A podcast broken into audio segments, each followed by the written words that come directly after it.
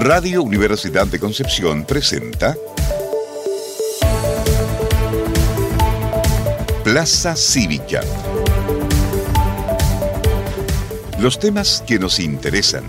Una agradable y cordial conversación ciudadana con diferentes actores de la sociedad civil, dirigentes sociales, políticos, culturales y medioambientales, con la conducción de Eduardo Leiva y Felipe Villa integrantes del programa Convergencias Regionalistas de Estudios Aplicados del Sur, CREA Sur, UDEC.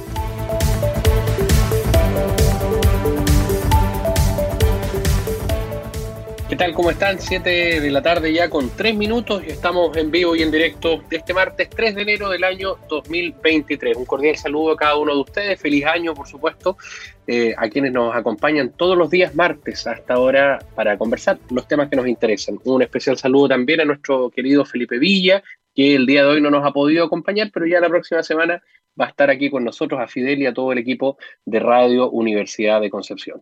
Le damos la más cordial de las bienvenidas, por supuesto, a nuestro primer invitado. Todas las semanas tenemos distintos invitados, invitadas para poder conversar los temas que nos interesan y hoy día un tema contingente, por supuesto, y que no nos deja eh, indiferentes. Estamos junto a Rodrigo Jara, quien es el director regional de la CONAF, de acá de la región del Biobío. Rodrigo, muchas gracias por estar con nosotros y bienvenido acá a Plaza Cívica. Hola, Eduardo. Eh, muchas gracias por la invitación. Gracias a ti, Rodrigo, por estar con nosotros a esta hora de la tarde. Bueno, primero eh, contarle un poco a la gente que nos está escuchando, ha tenido distinta eh, forma de informarse, pero también es importante que hoy día que estamos con la presencia de quien tiene la información de primera fuente, ¿no? eres tú como director regional. ¿Cuál es la situación hoy día en la región del Biobío ya a esta hora, 7 con 5 minutos? ¿Cómo ha estado todo el panorama y el trabajo que ustedes imparables han estado estos días?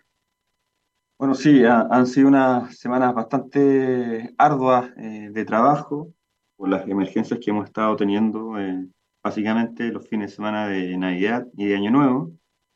Eh, pero siempre con todo el ánimo, la fuerza de, tratar de combatir estos incendios forestales, ¿cierto? Que no solamente afectan la naturaleza, los ecosistemas boscosos del, del país, sino que también la infraestructura habitacional y, por cierto, también la vida humana. Oye, Rodrigo, en comparación con lo que ha sido años anteriores, eh, ¿cómo ha estado este año, bueno, a fines del 2022, por supuesto, inicio del 2023, la situación de los incendios forestales acá en Biobío? Vamos a conversar también un poco a nivel nacional, pero importante situarnos acá en, la región del Biobío, cuáles han sido los días que se han presentado mayores focos de incendio y cómo esto ha aumentado en el último tiempo. Sí, bueno, hay una condición de en, la región, ¿cierto? Que, que nos, escapa a una realidad mundial. Eh, nosotros sentimos, percibimos, ¿cierto? Y, un hecho real, los efectos del cambio climático sobre nuestra región. insisto, es una realidad mundial y que no, está exenta nuestra región de esa, de esa condición, que evidentemente ha generado condiciones eh, anormales en cierta forma, en temperaturas, temperaturas mucho más altas de, lo normal en, la, en nuestra región. Eh, también condiciones asociadas al viento, la sequía, 13 años que, que, tenemos, por lo tanto, esos factores han influenciado en tener mayor número de incendios y que también estos incendios se adelanten a, a, la época normal en que nosotros estábamos acostumbrados a tener incendios. Eh, la temporada de mayor ocurrencia de incendios generalmente en la región partía a fines de noviembre, diciembre, pero en esta temporada, por ejemplo, el primer incendio forestal lo tuvimos el segundo sábado de, agosto. Eh, es ahí cuando para nosotros partió la temporada de mayor ocurrencia de incendio. Eh, nuestra temporada de incendio parte eh, el primero de julio y termina el 31 de junio del año siguiente. es así como nosotros calendarizamos la temporada de, de incendio, cómo trabajamos en la planificación. Pero en este caso, los incendios comenzaron en, el mes de agosto. Eh, y en ese escenario, eh, considerando este año, el número de incendios que tenemos a la fecha es de 794 siniestros. Esa es la eh, ocurrencia de incendios, lo que corresponde a un 3% menos que el año pasado. Sin embargo, en superficie afectada, eh, tenemos un incremento importante que corresponde a 7.056 hectáreas afectadas. En comparación al año pasado, eh, existe un 248% más de, de, superficie eh, quemada. Y obviamente es, esa superficie está, está afectada por el incendio de Santa Juana Nacimiento, que tuvo una afectación de 5.323 hectáreas. Rodrigo, bueno, estamos conversando en vivo y en directo esta hora de la tarde junto a Rodrigo Jara, director regional de la CONAF. Eh, Rodrigo, cuéntanos un poquito cómo opera todo esto desde el punto de vista del trabajo institucional. ¿Quiénes son las instituciones, aparte de ustedes, por supuesto, que están en la primera eh, línea, llamémosle así, de todo esto? Eh, ¿Con quiénes más trabajan? Los recursos, Rodrigo, ¿cómo llegan? Eh, importante también, muchas veces esto en televisión o en los medios eh, escritos no, se conoce mucho, pero ver también la otra parte, si bien es cierto, todos vemos el, resultado, lo lamentable que ha sido todo este tipo de incendios, pero debajo eh, también hay otras, otros trabajos que se realizan. En ese sentido, ¿cuáles son las instituciones que trabajan en, combatir precisamente esto, en anticipar, en todo esto, y los recursos también, ¿no? Mira, súper super buenos puntos. Eh, aquí varias cosas a considerar. Eh, como tú dices, muchas veces se, visibiliza el combate, ¿cierto? Eh, la respuesta de los equipos de emergencia, la respuesta de la corporación, pero hay un trabajo durante todo el año que corresponde a prevención. Todo el año la corporación trabaja junto a equipos de prevención para llevar el mensaje principalmente a las 20, que nos, 20 comunas que nosotros hemos definido como comunas críticas por el número, por la ocurrencia de incendios forestales, por el número de incendios forestales que ellas tienen. Y ese mensaje nosotros lo llevamos directamente a las escuelas, porque creemos que son los niños los factores de cambio para tener una sociedad mucho más concientizada eh, de esta problemática y que los niños obviamente eh, transmiten también este mensaje hacia sus padres, sus familias. Ese trabajo se refuerza en la temporada de mayor ocurrencia de incendio con unidades de prevención de incendios que están eh, realizando de manera permanente, puerta a puerta, eh, eh, mensajes en carretera, ¿cierto? Y otro tipo de acciones para concientizar respecto a esta problemática. Dicho eso, y en función a cómo nos coordinamos con nuestros servicios, evidentemente esto no es un combate que se realiza solamente por la corporación es muy necesario tener una coordinación, un trabajo más mancomunado con distintos actores. Y esos actores principalmente son las empresas forestales agrupadas en Corma, eh, bomberos, factor fundamental, y obviamente también los municipios, eh, la ONEMI y la delegación. Y aquí yo quiero hacer un punto, quiero marcar un punto, que durante este año ha existido un trabajo mancomunado, colaborativo, muy importante, digno de destacar, y que ha sido eh, coordinado por la delegación eh, presidencial, ¿cierto? El cual viene desarrollándose desde junio, preparando la temporada para ver cuáles son las brechas, cuáles son los, eh, el diagnóstico que tenemos que, que nos permita identificar que hay ciertos puntos que debemos corregir, mejorar o, avanzar en proceso de coordinación. el incendio, por ejemplo, de Santa Juana y Nacimiento fue un trabajo mancomunado, un tremendo trabajo mancomunado entre eh, Mini, Cuarauco, la Corporación y Bomberos, en donde hubo un gran número de recursos, tanto aéreos como terrestres, trabajando. Este trabajo mancomunado nos permitió finalmente eh, terminar con la emergencia el día de ayer y definir este incendio como controlado. Rodrigo, eh, hay eh, preguntas acá también, nos hacen qué significan, por ejemplo, cuando hablan de los conceptos de alerta, alerta amarilla, alerta roja, eh, cómo se diferencia cada una de ellas y qué significan cuando ustedes se encuentran con, estos conceptos, ¿no?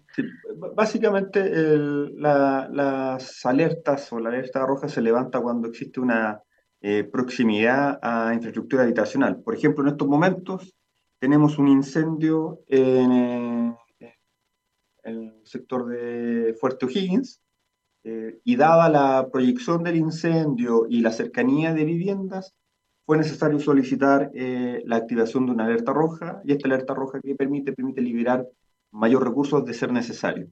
¿ya? Eh, y aprovecho de, comentar, ya que estoy mencionando respecto a este incendio, el, el, trabajo que se realizó o se está realizando en estos momentos con cinco brigadas terrestres y cinco eh, recursos aéreos entre helicópteros y, aviones está permitiendo contener el incendio y una vez que el incendio se contiene, o sea, es decir, existe todo un trabajo perimetral de cortafuegos que impide el crecimiento, se comienza a trabajar en faenas de control. ¿Y qué corresponde eso? A un ataque directo a tocones, humeantes o algún foco activo que se encuentre dentro del incendio. Por lo tanto, bajo ese escenario, cuando ya eso está controlado, uno puede decir que el incendio está, valga la redundancia, controlado. Una vez que está controlado, nosotros podemos ya solicitar a ONEMI la desactivación de la alerta roja. Rodrigo, la situación en la provincia del Biobío, Los Ángeles, eh, toda esa parte, el otro día también estuvieron ahí presentes en el eh, aeródromo María Dolores, ¿no es cierto? Hubo, tuvo ministros, tuvo eh, también gran equipo de autoridades también ahí presenciando acciones, ¿no es cierto? ¿Cómo está la situación allá en la provincia del Biobío? Bueno, la provincia del Biobío, en Nacimiento, obviamente, fue, es parte de la provincia de Biobío y fue muy afectada por el incendio de Santa Juana y Nacimiento, con poco más de 2.000 hectáreas eh, siniestradas. Eh, salvo por ese incendio, la, la superficie afectada estaba, era inferior hasta, hasta el viernes pasado a la superficie afectada la temporada pasada. Y en ocurrencia, el número de incendios también es un 21% menos que la temporada pasada cambió la situación con el incendio del fin de semana y obviamente el día de hoy hay un incremento importante eh, en, ese, en esa provincia, influenciado directamente por, por nacimiento.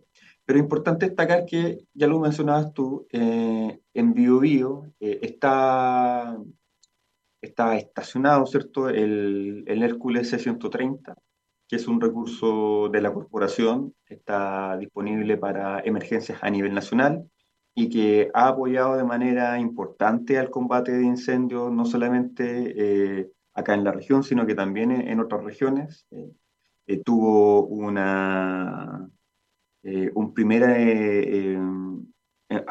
un primer trabajo acá en la región en el incendio de Chihuayante y también ha estado haciendo lanzamiento o realizó lanzamiento en el incendio de, de Santa Juana Nacimiento. Ha estado este fin de semana también en Lumaco, en el incendio que se encuentra activo en la novena región, por lo tanto, eh, el punto en el que se encuentra actualmente eh, el C-130 es un punto estratégico para nosotros. Se está viviendo en la región del Biobío en eh, materias de incendios. la, última consulta, Eduardo, no, no la pude escuchar, se cortó un poco. Estamos conversando. Rodrigo, ¿me escuchas bien ahí, no? Ahí sí, ahí sí te escucho bien. Perfecto, estábamos conversándonos con Rodrigo Jara, director regional de la eh, Corporación Nacional Forestal, acá en la región del Biobío. Rodrigo, eh, para ir eh, avanzando, recién estamos comenzando enero, se viene un verano bien complejo en este sentido. ¿Cuáles son las principales recomendaciones que ustedes dan? Yo sé que las han repetido muchas veces, pero no está de mal eh, comentarle a la gente, aparte del trabajo que ustedes están haciendo, también las medidas que cada uno de nosotros tiene que tomar para, para efectos, para vacaciones, para salidas y todo eso. Claro, bueno, el mensaje que siempre estamos transmitiendo es de tener una conducta preventiva y de autoprotección. Eh, principalmente para las personas que viven en sectores rurales o, de interfaz. Eh, lo primero, las quemas eh, agrícolas y forestales, desechos forestales, están prohibidas, punto uno. Segundo, es el mensaje antiguo, ¿cierto? Y, y, que no por eso signifique que no, que no está vigente, es que las colillas de cigarro, cuando existe un desplazamiento ya sea peatonal o vehicular, eh, cercano a carreteras, eh, no debe existir. ¿ya?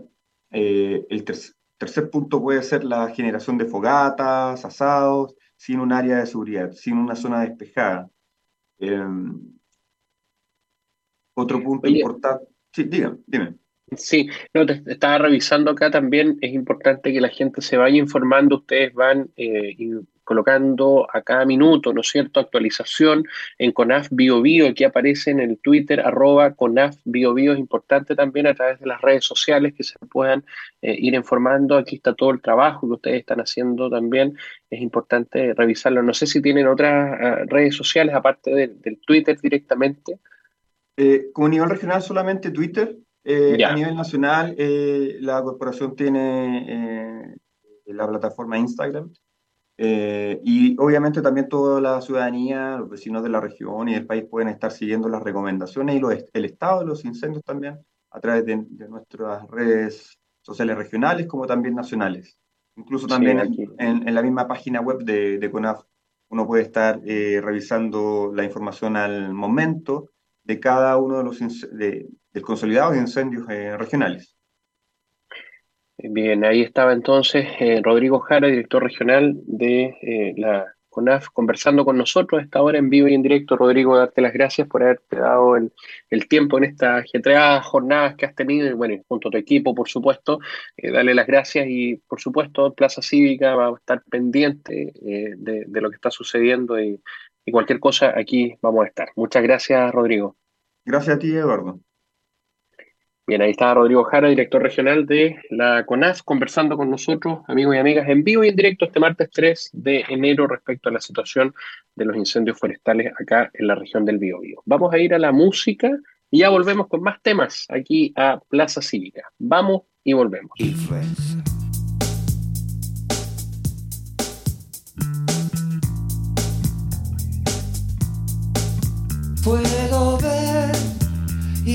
Decir Puedo ver y decir y sentir algo ha cambiado. Para mí no es extraño. Yo no voy a correr. Yo no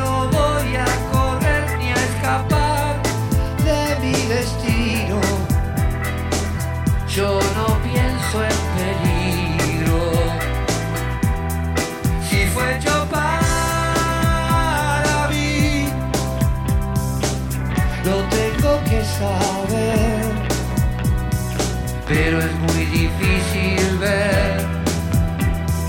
Algo controla mi ser en el fondo de mí, en el fondo de mí veo temor y veo sospechas con mi fascinación nueva. Yo no sé.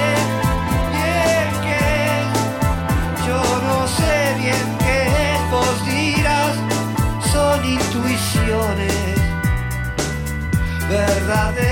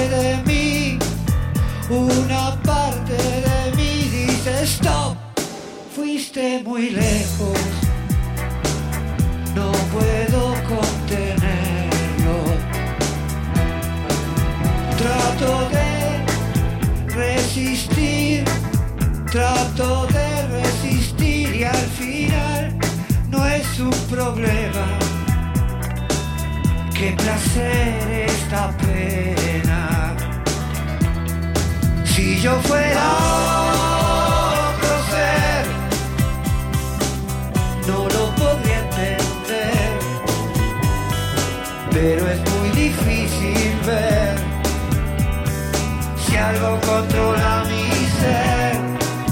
Puedo ver y sentir y decir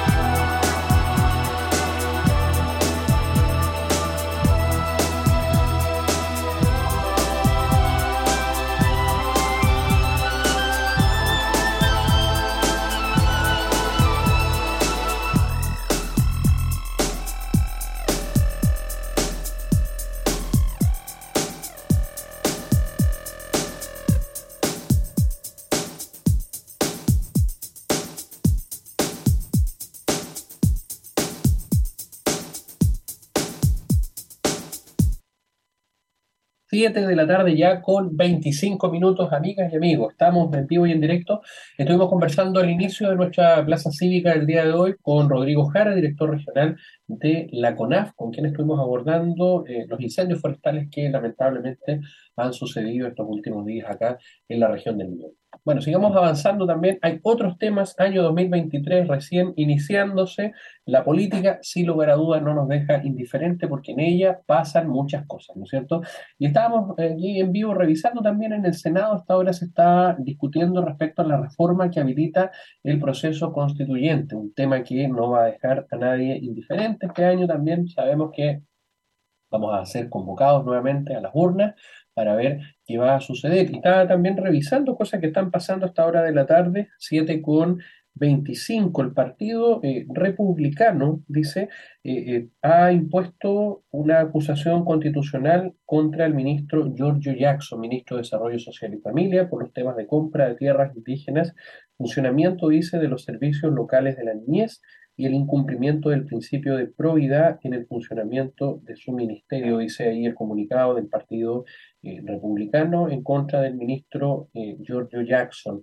También la ministra de Justicia y Derechos Humanos, Marcela Ríos, también está siendo ahí observada para precisamente llevar a cabo un proceso de acusación constitucional o juicio político. Usted sabe que todos los gobiernos, de alguna u otra forma, siempre estamos ahí observando cuando se llevan a cabo, cuando son gobiernos, cuando son oposición, estos que de alguna forma vienen a ser como los mecanismos que tiene el Poder Legislativo para poder interpelar de alguna u otra forma al Ejecutivo y por lo general siempre esto se realiza con los ministros y ministras de Estado. Bueno, también hoy día el Poder Judicial se ha pronunciado respecto a las palabras del presidente de la República, Gabriel Boric, en relación con Jorge Mateluna, uno de los indultados. A propósito también, eh, bueno, la próxima semana cuando esté mi colega aquí, Felipe Villa, vamos a conversar también de eso en relación con uno de estos frentistas que fue indultado facultad exclusiva del presidente de la República. Hoy día varios parlamentarios también en el Senado estaban viendo la posibilidad de quitar esta eh, facultad a nivel eh, constitucional también para el presidente de la República. La Corte Suprema fue bastante enfática en señalar la división de los poderes y eh, emitió también un comunicado ante ello. ¿Qué les parece, amigos? La política no descansa, la política está ahí, presente, hemos tenido hartas manifestaciones estos días y el mismo presidente Boric responde precisamente una vez emplazado por el Poder Judicial, donde él eh, habla que tiene todo, está completamente de acuerdo con el Poder Judicial y que de alguna u otra forma él respeta la Constitución y también su su rol como jefe del Estado, ¿no es cierto? Ahí también se, se ve esa, esa fuerza, ¿no? Entre el Poder Judicial y el Poder eh, Ejecutivo. No, no, se veía eso hace mucho tiempo, que el presidente de la República comentara respecto a cómo actúa un poder. Es un tema que está constantemente en debate, ¿no es cierto?, en relación con la, la limitación de, de, los poderes y cuánta influencia tiene cada uno de ellos en esto, el legislativo, el ejecutivo y el judicial. Si bien es cierto, siempre se ve esta, esta interrelación entre el poder ejecutivo y el legislativo, lo que pasó en la mañana entre esta discrepancia que hubo entre la ministra eh, del Interior y Seguridad Pública, Carolina Toá, con la senadora de la Unión Demócrata Independiente, Luz Evensperger, en relación con la situación de la crisis de seguridad en el norte. Ahí hay algunas de las situaciones que han pasado solamente hoy, este día martes 3 de enero. Ahí estaba entonces, hay que seguir qué es lo que va a, va a pasar con la eh, posible acusación constitucional que se lleva a cabo contra el ministro de Desarrollo Social y Familia, Giorgio Jackson. Son las 7 de la tarde con 29 eh, minutos, estamos en vivo y en directo, vamos a tener a un invitado en unos minutitos más donde vamos a conversar también otro de los temas que ha estado presente en eh, la agenda pública. Vamos a ir a una música, amigos y amigas, y volvemos acá a Plaza Cívica, los temas que nos interesan. Vamos y volvemos.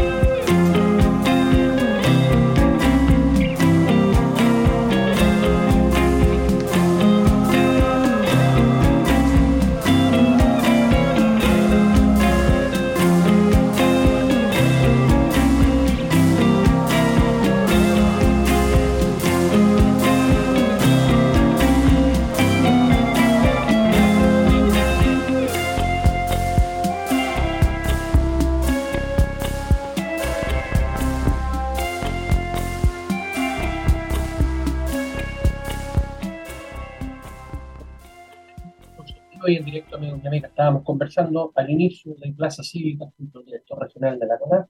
Estuvimos conversando también la situación eh, política que se está viviendo en el Congreso a esta hora de la tarde respecto a la Y vamos a ir con un segundo invitado, como todas las semanas tenemos a distintas eh, personalidades de la política, de la cultura, de las artes, del deporte, y en esta ocasión nos acompaña Rodrigo Norambuena, quien es productor, editor y pedagogo, director de la productora Track 3 y miembro de una iniciativa llamada Trascender, dice que articula a distintas marcas que colaboran en la producción de iniciativas culturales. Rodrigo, ¿cómo estás? Muy buenas tardes y gracias por estar con nosotros a esta hora en Plaza Cívica. ¿Cómo estás? Muchas gracias, Eduardo. Muchas gracias por la invitación. Lo mismo al panelista con Tertulio. Eh, feliz de estar acá y conversar de este tema que es relevante en este minuto, sobre todo.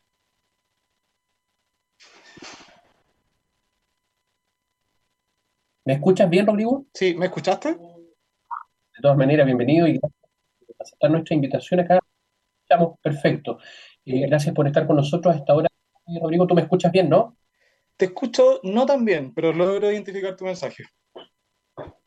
Vamos, eh, Rodrigo, pasando al, al inicio de Plaza Cívica respecto a la contingencia y precisamente hace unas semanas atrás, no semanas, ¿no? Hace un par de días atrás estuvo en boga el tema de las tesis de estudiantes de la Universidad de Chile en relación con la pedofilia, un tema muy sensible, un tema muy complejo y que me gustaría que pudiéramos conversar cómo lo observaste y también cuáles crees tú que son en parte las iniciativas que se llevan a cabo esto, o, de, qué, de, qué, manera podemos también abordarlos de un, en un lenguaje más bien sencillo para que la gente que nos está escuchando tarde lo pueda ir entendiendo. Sí, bien. A ver, la verdad que la, interrogante que tú planteas es, dificultosa, dado que no es fácil explicar esto. Esto tiene un origen en filosofías, tiene un origen en, autores, entonces explicar esto en palabras llanas no es tan fácil, pero vamos a hacer un intento. Lo que ocurre es que eh, esto viene acá, digámoslo claramente, esto viene desde la izquierda, desde las filosofías de izquierda, eh, desde el minuto que ellos entienden que la familia es un, es un, un cortapisas para la revolución. Eh, eso es, digamos, el punto de inicio de esto. Claro, eh, una persona en su casa puede decir, pero ¿cómo es posible que, que esta gente plantee eso? Sí, efectivamente. Ellos, eh, dado que viven enajenados de la realidad, tienen una, una, conceptualización acerca de cómo derrocar el capitalismo, es que piensan todo esto. Voy a lo concreto. Ellos entienden que hay un régimen un régimen de dominación. Entonces, al entender ellos este régimen de dominación, es que el niño sería una víctima prácticamente del adultocentrismo. Ellos entienden que los niños eventualmente pueden tener decisiones libres y voluntarias, pero sabemos que eso no es así, eso no es efectivo. La neurociencia nos ha demostrado eh, que hay un proceso de maduración, hay etapas, eh, y el niño no tiene discernimiento a los 5, 10, eh, incluso 12, 13, 14 años. Entonces, acá la izquierda teórica expresada en estas tesis que la Universidad de Chile avaló, y en este minuto expreso mi condena absoluta, por lo menos a, esta académica, eh, digamos, eh, abre la puerta poco a poco a, todas estas corrientes teóricas que después van teniendo eco en, en, en la sociedad. Entonces, si tuviera que resumirlo en pocas palabras, esto tiene un origen en la filosofía, en planteamientos teóricos, eh, de modo tal de ir corriendo el cerco, ir corriendo nuestro esquema de razonamiento. Ese es más o menos el, cuento. Rodrigo, y cuando tú nos comentas, eh, para irlo entendiendo, para tratar de irlo graficando, eh, claro. como bien lo dices tú, porque estamos hablando de filosofía, ¿no es cierto? De filosofía política, de autores, de teoría, ¿no es cierto? Ahí ¿Cómo ha sido el trabajo que se ha ido dando? Claro, en este minuto estamos hablando de un caso que es eh, en la academia, ¿no es cierto? Pero eso mismo tú lo has podido observar, por ejemplo, en otras esferas dentro de la, de la sociedad, dentro de lo institucional, porque pareciera que esto solamente se ve ahí, ¿no es cierto?, en la academia, en las tesis que quedan ahí guardadas, pero finalmente parece que no es tan así. ¿Cómo todo esto, cómo esta teoría política, cómo estos autores, cómo esta filosofía se va de alguna forma absorbiendo y traspasando en la sociedad? ¿Cómo lo visualizan ahí? Ok, sí, bueno, eh, cabría decir en este respecto que eh, normalmente las personas entienden la filosofía como algo disociado de nuestra conducta. La verdad es que todos tenemos una filosofía, en mayor o en menor medida. Todos tenemos nociones de lo que es justo, de lo que es injusto, de aquello que es bueno, de aquello que es malo. ¿Por qué nos espanta esto de la pederastía y la filosofía? Claro, porque tenemos nociones de bien y mal. Entonces, lo que hace la academia, la filosofía, es ir eh, inmiscuyéndose en las leyes. Ahí tenemos la, la autonomía progresiva, yendo a tu pregunta en lo concreto, y es que va otorgando derechos crecientes a, a infantes, a niños, y eso ciertamente va ocasionando conflicto con los padres, con la familia. Entonces, por eso que esto está todo concatenado. Eh, no es fácil abordar esta temática, dado que tiene muchas aristas, pero reitero, si tuviéramos que resumir esto, eh, acá hay una mano, hay una intención filosófica y por consecuencia política de otorgar autonomía, o sea, que los niños se den leyes propias, en desmedro de los padres. Entonces, es peligroso esto. Yo llamo acá a los padres que nos están escuchando a que se comprometan en el sentido de informarse eh, y tomar acción, porque es muy, muy grave lo que está ocurriendo. Y ahí, Rodrigo, a propósito de eso, tú lo planteas como, como profesor, ¿no es cierto? Esa invitación Sí. también de, de poder conocer qué es precisamente lo que se le está enseñando a los niños. Ahí, ¿cómo podrías, por ejemplo, a alguien que nos está escuchando para interiorizarse? Porque si bien es cierto, Sí. estos Quisiera leer un punto. adelante. Quisiera, quisiera leer parte de la tesis, porque claro, acá estamos conversando acerca de dos tesis que fueron publicadas y aprobadas por la Universidad de Chile. Eh, eso es lo que se sabe. Bueno, ¿a qué nos referimos cuando hablamos de estas tesis que fueron aprobadas? Voy a leer un pasaje, tres líneas, de una de las tesis de, este, de estos personajes, de Leonardo Arce Vidal, titulada Pedófilos e infantes, pliegues y repliegues del deseo, página 6. Así dice, al poner en duda tal dogma, varios autores pedófilos, así tal cual, y pro pedofilia, se vieron en la misión de mostrar que además de ser sujetos sexuales, les niñes, también pueden ser sujetos de consentimiento sexual con adultos. Esto es lo que plantea esta tesis. No, no relativizando la pedofilia, promoviéndola. Entonces, esta es la gravedad que reviste estas publicaciones avaladas por la Universidad de Chile, valga eh, enfatizar.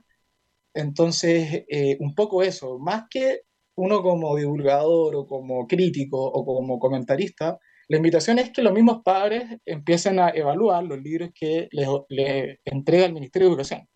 Acá hay un, un tema que no es solamente de Chile, sino también de Occidente, España, Estados Unidos, conocen esto a la perfección se han levantado movimientos de padres eh, de multitudes. Entonces, eh, reitero, es algo serio, en serio. Rodrigo, y a propósito que colocas el tema eh, sobre la mesa, ¿cuál crees tú que es también eh, riguroso el trabajo que se está haciendo eh, desde la academia desde el punto de vista de la supervisión? Yo me imagino que todos estos estudiantes, ya sean de pregrado, de posgrado y sobre todo de las humanidades, ¿no es cierto?, eh, deben tener a- algún profesor guía, académicos que por lo menos, yo me imagino, deben revisar estos contenidos. Había visto, perdón, había habido en Chile, de acuerdo a lo que tú has podido leer o observar, algo no de difusión, sino que ya un trabajo, si le podemos llamar académico, de este tema. ¿Había algún precedente en el último tiempo en alguna universidad del país, en alguna facultad? ¿O, parece ver, que en- entiendo que en Chile, hasta donde he podido indagar, no, pero sí hay precedentes filosóficos, como partí señalando. Eh, por poner un caso, Gail Rudin, precursor, o sea, el que inició los estudios de género, los famosos estudios de género, eh, tiene un libro que se llama Notas para una, sexual, para una teoría de la sexualidad radical, donde él ya presenta a la figura del pedófilo como una víctima del derecho burgués, una víctima de la convencionalidad cristiana. Entonces, acá hay antecedentes. De hecho, eh, estas dos tesis que se se aprobaron por la Universidad de Chile tienen esos fundamentos. Si uno va a la, bibliografía, a la bibliografía se encuentra con Gail Rubin, con Michel Foucault, con eh, todos estos autores que eh, van, digamos, cuestionando el régimen, comilla, comilla, heterosexual. Entonces, hay fundamentos filosóficos que datan de la segunda mitad del siglo XX en adelante, incluso antes, ya con la, con la escuela de Frankfurt, con Wilhelm Reich, ya hay fundamento. Entonces, esto, vuelvo a reiterar, la filosofía tiene mucho eco en la conducta que cada uno tiene. Pongamos un ejemplo ilustrativo. los cristianos se basan mucho en los, los mandatos de la Biblia. Contrario a Sansu, otros, otras, otras, digamos, otras eh, manifestaciones sociales se basan en sus libros, se basan en el Corán, se basan en el manifiesto comunista, se basan, etcétera, etcétera, etcétera. Entonces, acá eh, el llamado es a, a, pensar en primera instancia. No que piensen como tú, sino que reflexionemos todo aquello que está ocurriendo. Lo mismo lo podemos ver con el tema de la inmigración. No me voy a desviar a eso. Me refiero a que todo lo que ocurre tiene un fundamento. Algo impulsa a que las cosas ocurran. Nada ocurre porque sí. 7 de la tarde, 45 minutos. Estamos conversando con Rodrigo Norambuena, nuestro segundo invitado del día de hoy aquí a la Plaza Cívica, a propósito de lo que sucedió con la publicación de estos trabajos de, eh, si no me equivoco, corrígeme por favor, Rodrigo, de filosofía, ¿no? De la Universidad. Sí, eh, un trabajo fue publicado, o más bien aprobado, eh, una tesis, una tesis optaba al magíster de filosofía.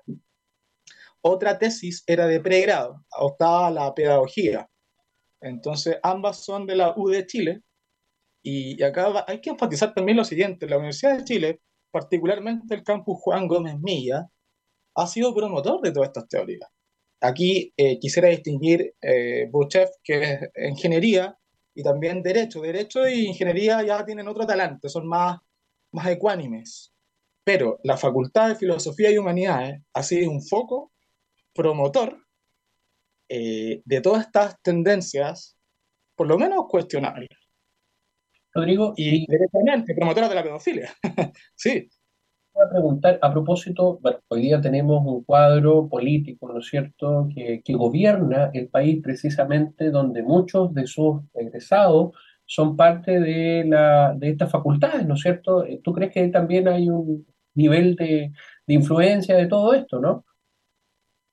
Absolutamente, absolutamente. Mm, a ver, vamos desgranando el choclo.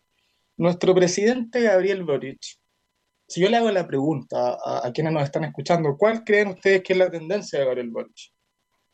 La verdad de las cosas es que Gabriel Boric tiene una tendencia que se llama autonomismo que es una variante del comunismo, eh, cuyo precursor o cuyo referente es un personaje que se llama Tony Negri y Michael Hart, en un libro que se llama Imperio. Entonces, Boric es comunista, claro, no al entendido del siglo XX, pero sí a las nuevas corrientes adoptadas al siglo XXI. Entonces, sí, la filosofía, estas facultades, eh, Gabriel estudió en la U de Chile, pero él tiene influencia de otros profesores, de Carlos Pérez Soto, de, de bueno, de, Fernando Atria, él es más bien de otra corriente, pero, pero tiene que ver con esto. Lo mismo el, el diputado Schneider, o diputada, para que no se ofendan ahí la gente izquierda. Eh, aquí hay corrientes, tendencias filosóficas que te prescriben la acción, la acción política. Sí, respondiendo a tu pregunta, eh, de toda, es, de toda, es de toda obviedad que la, la filosofía tiene con la práctica política. De hecho, el concepto revolución democrática del diputado Jackson eh, también tiene que ver con, con tendencias del neomarxismo. Entonces, eh, aquí hay que, digamos, incursionar más en esto, porque la política no solamente el, el acontecer diario, la vorágine de noticias, sino que también hay que entender los procesos que configuran esa vorágine de noticias. Y fíjate que estaba tomando nota acá a propósito de lo que nos estás comentando, Rodrigo, del ADN político, ¿no es cierto? Yo creo que pocos eh, han hablado de, esto, ¿no? si bien es cierto, del presidente, de sus ministros y ministras de Estado, eh, en relación a, a, dónde precisamente viene su, su, su carga ideológica, ¿no? Eso. 7 de la tarde, 48 minutos. Estamos conversando con eh, Rodrigo Norambuena. Rodrigo, ya para ir esto cerrando esta parte, eh, qué sugerencias, qué, qué lecturas, qué, qué, nos puedes sugerir a las personas que nos están escuchando también hasta ahora a propósito de este tema, que si bien es cierto, parece que cuando se dice pedofilia queda como, ah, inmediatamente esto, pero queda ahí, ¿no es cierto? hay como una especie de sanción pero en, rigor queda ahí, cuando el, tema, tú lo acabas de decir, es ir más allá y poder esto empaparse, si podemos decirlo, con la información, con la lectura, ¿no es cierto? Eh, ¿Cómo ahí nos puedes también colaborar con eso? Sí, bueno, eh, me gustaría plantear lo siguiente, dada la pregunta que tú me estabas haciendo, Eduardo. Eh, hay un concepto que se llama asidia. ¿Qué quiere decir asidia? Que es la reticencia a hacer lo correcto. En Chile ocurre mucho eso, y no solamente en Chile, sino que también en Occidente. Nos da flojera, paja, dirían los más jóvenes, de actuar cuando tenemos que actuar y de orar cuando tenemos que orar. Me parece que hay que ir combatiendo a la, a la asidia, esta eh, reticencia a hacer lo correcto, porque ocurre lo que ocurre. Es decir, están profesores de estas corrientes filosóficas enseñando a nuestros hijos, ¿y qué va a hacer usted, padre, que está escuchándonos ahora?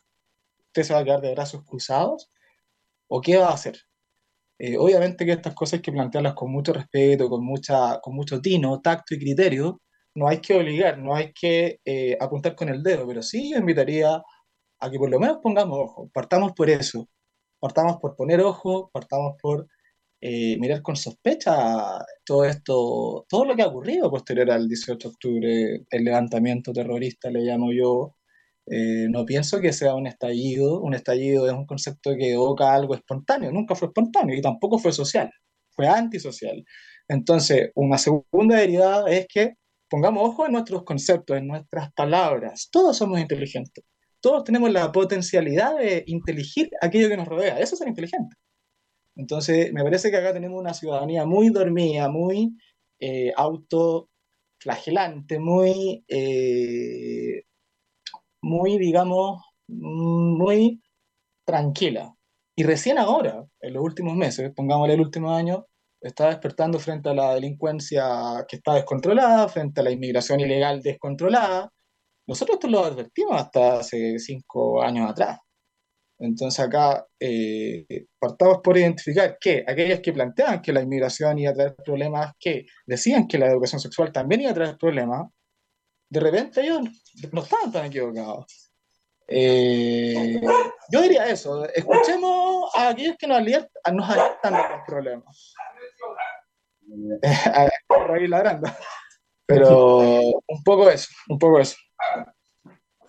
Con 51 Rodrigo Norambuena, queremos dar las gracias por haber estado con nosotros comentando un poco eh, esta materia. Obviamente eh, se nos hace poco el tiempo, pero quedaron hartos temas. Que vamos... Quedaron muchos temas. Quedaron muchos temas.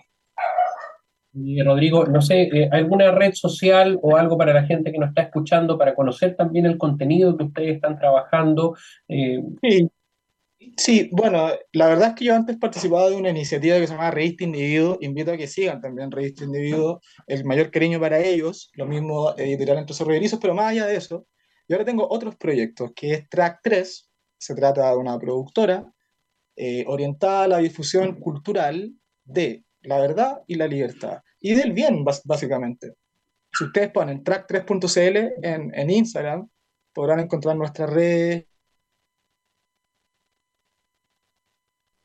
Track 3, entonces, es lo que nos está comentando eh, Rodrigo Norambuena, quien es el segundo invitado del día de hoy aquí a Plaza Cívica. Eh, Rodrigo, darte las gracias por haber estado con nosotros a esta hora de la tarde y por supuesto esperamos tenerte en otra eh, oportunidad. gracias, Eduardo. Saludos a todos. Gracias a ti, Rodrigo. Ahí estábamos, amigos y amigas, 7 con 53, en vivo y en directo aquí en Radio Universidad de Concepción junto a Rodrigo Norambuena. Bien, vamos, eh, hemos llegado ya a la última parte de nuestro programa. Esperemos la próxima semana poder estar junto a mi querido amigo y colega radial Felipe Villa. Yo sé que le faltó hablar de la muerte de Pelé. uno de, los grandes del fútbol, obviamente en su minuto deportivo. Pasaron muchas cosas. Eh, Lula da Silva también asume como presidente de Brasil. Todas esas cosas las vamos a comentar la próxima semana. Amigos y amigas, muchas gracias por estar con nosotros como cada día martes. Nos vemos el próximo martes a las 7 de la tarde. Un gran abrazo y nos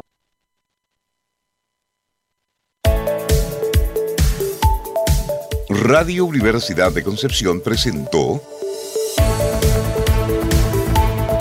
Plaza Cívica. Los temas que nos interesan. Una agradable y cordial conversación ciudadana con diferentes actores de la sociedad civil, dirigentes sociales, políticos, culturales y medioambientales con la conducción de Eduardo Leiva y Felipe Villa, integrantes del programa Convergencias Regionalistas de Estudios Aplicados del Sur, CREA Sur, UDEC.